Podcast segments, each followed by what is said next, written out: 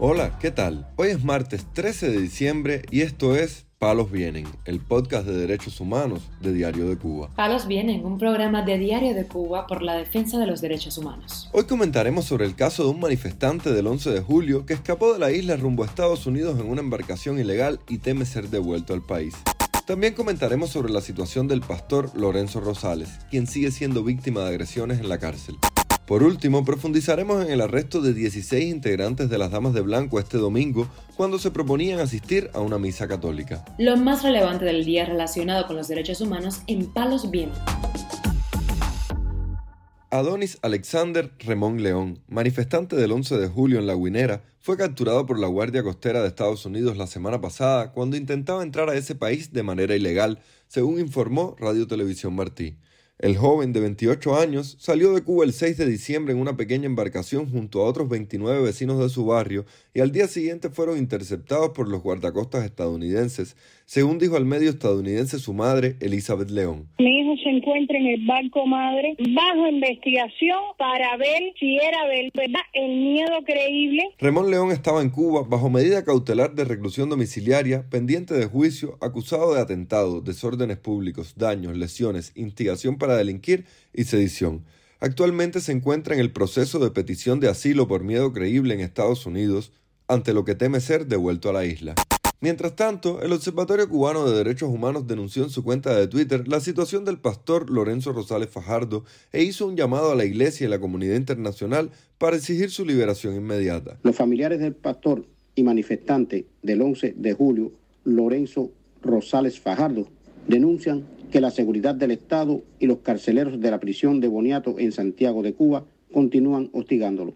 Es una persecución sin tregua. Cuando este cristiano se está adaptando a una galera, lo mueven para otra, ubicándolo entre peligrosos asesinos, donde los insectos se lo comen a picadas, aseguró Maridilenis Caraballo, esposa del pastor. Este férreo acoso contra él es venganza contra la familia, y contra él por su participación en las manifestaciones del 11 de julio, aseguró su esposa y continuó. Ellos le provocan profundos estados depresivos a mi esposo, el cual se llena de forúnculos en la cabeza y todo el cuerpo. Y concluyó, solo le dan varias, varios minutos de llamadas a la semana. Él me dijo que mantiene su fe, pero que no sabe si resistirá, porque es una guerra constante psicológica contra él y contra nosotros, dijo Maridi Legnis. Ahí escuchamos al periodista cubano Juan Carlos González Leiva, en exclusiva para el Observatorio Cubano de Derechos Humanos. Esta semana la activista cubana Díaz Niurka Salcedo Verdecia anunció la iniciativa de realizar una campaña contra el abandono de bebés en Cuba, situación que se ha hecho frecuente en los últimos días. Salcedo mostró su preocupación después de ver el último caso en el que un bebé fue encontrado muerto en la provincia de Las Tunas este domingo y convocó en redes sociales a unirse a un grupo con el fin de evitar que ocurran sucesos como estos. Voy a iniciar una campaña, como nombre le pondré el derecho de nacer. Todas las personas que quieran ser parte de esta esperanza, que compartan. Escribió el activista en Facebook, para lo cual creó una página. En Palos Bienes nos mantendremos informando sobre el desarrollo de esta iniciativa. La Embajada de Estados Unidos en Cuba se ha unido a las felicitaciones que reciben los miembros del Movimiento San Isidro y el colectivo 27N tras ser seleccionados por Art Review, prestigiosa revista de arte de Gran Bretaña, entre las 100 figuras con más poder en el mundo del arte contemporáneo en 2022. Felicidades al colectivo de artistas San Isidro 27N por haber sido galardonados con el Power 100 más influyentes en el arte. Las contribuciones señaladas van más allá del arte, desafiando los atropellos a la libertad de expresión en Cuba expresó en el tuit la sede diplomática. En la fundamentación que hacen sobre la elección de los galardonados este año, Arribio explicó que los dos movimientos cubanos demuestran que el poder ya no solo se acumula entre quienes están asegurados en lo más alto de sus respectivas jerarquías, sino también en quienes alteran la forma habitual de hacer las cosas. La sede diplomática estadounidense también rechazó de forma contundente la represión contra los periodistas independientes cubanos y pidió la liberación inmediata de Lázaro Yuri Valle Roca y Jorge Bello Domínguez. Al menos 14 damas de blanco acudieron a diferentes iglesias este domingo en Cuba para pedir por la liberación de los presos políticos, mientras otras 16 fueron detenidas en operativos de la seguridad del Estado, según informó la líder del movimiento femenino, Berta Soler, a Radio Televisión Martí. 34 domingos represivos del Departamento de Seguridad del Estado contra las damas de blanco. Se ha comportado en La Habana una detenida y multada con 30 pesos moneda nacional. Participaron en misa cuatro damas de blanco en la provincia de La Habana. En Matanza fueron detenidas 15 damas de blanco y de estas 15 una fue multada con 150 pesos moneda nacional. Participaron en misa siete damas de blanco hasta el momento reportadas y también en la provincia de Santiago de Cuba tres damas de blanco pudieron participar en misa. En resumen, hasta el momento tenemos 16 damas de blanco a nivel nacional detenidas y de ellas dos multadas y pudieron participar hasta el momento reportadas 14 damas de blanco en diferentes iglesias. También dos activistas de derechos humanos expresos políticos fueron detenidos y multados.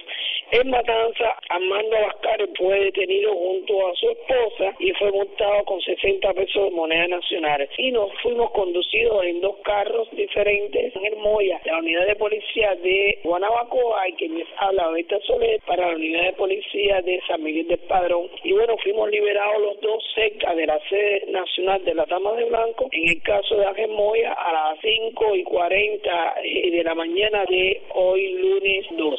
En tanto, Ángel Moya, expreso político y esposo de Soler, informó en Facebook que tanto él como ella fueron detenidos por la policía política y elementos paramilitares al salir de la sede de la organización, ubicada en Lawton, La Habana. Tras arrestarlos, la seguridad del Estado condujo al matrimonio opositor por separado, llevando a Moya a la unidad de policía de San Miguel del Padrón y a Soler a la estación de Guanabacoa, donde permanecieron hasta pasadas las cinco y media de la madrugada de este lunes.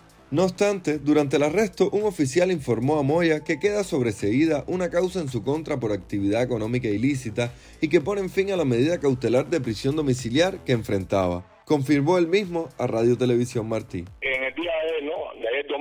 Eh, me encontraba yo detenido en, una celda ahí de la, de la unidad de la policía de, de Guanabacoa, en La Habana, y un oficial de intrusión de la seguridad de Estado radicado en Villa Marista y me comunicó que la causa que me habían levantado el día 19 de, julio de este año quedaba sobreseída, archivada eh, temporalmente por supuesto delito de actividad económica ilícita, que la medida cautelar de prisión domiciliar que ellos me habían impuesto quedaba sin efecto y quedaba libre, que podía moverme sin ningún tipo de dificultad acá en La Habana y que en el sistema ya no aparecía como circulado. Y por último, que el dinero ocupado me lo devolverían cuando se presentara en Cuba quien lo envió. Estos hechos se produjeron el 19 de julio de este año, cuando en medio de un operativo desplegado por la seguridad del Estado, fui arrestado combinadas del Departamento de Seguridad del Estado y la Policía Nacional en Playa, donde me ocuparon una ayuda económica que exportaba destinada a activistas de derechos humanos y me levantaron una causa por supuesta actividad económica ilícita y, y una medida cautelar de prisión eh, domiciliar. La Seguridad del Estado no es dada a sobreseer causas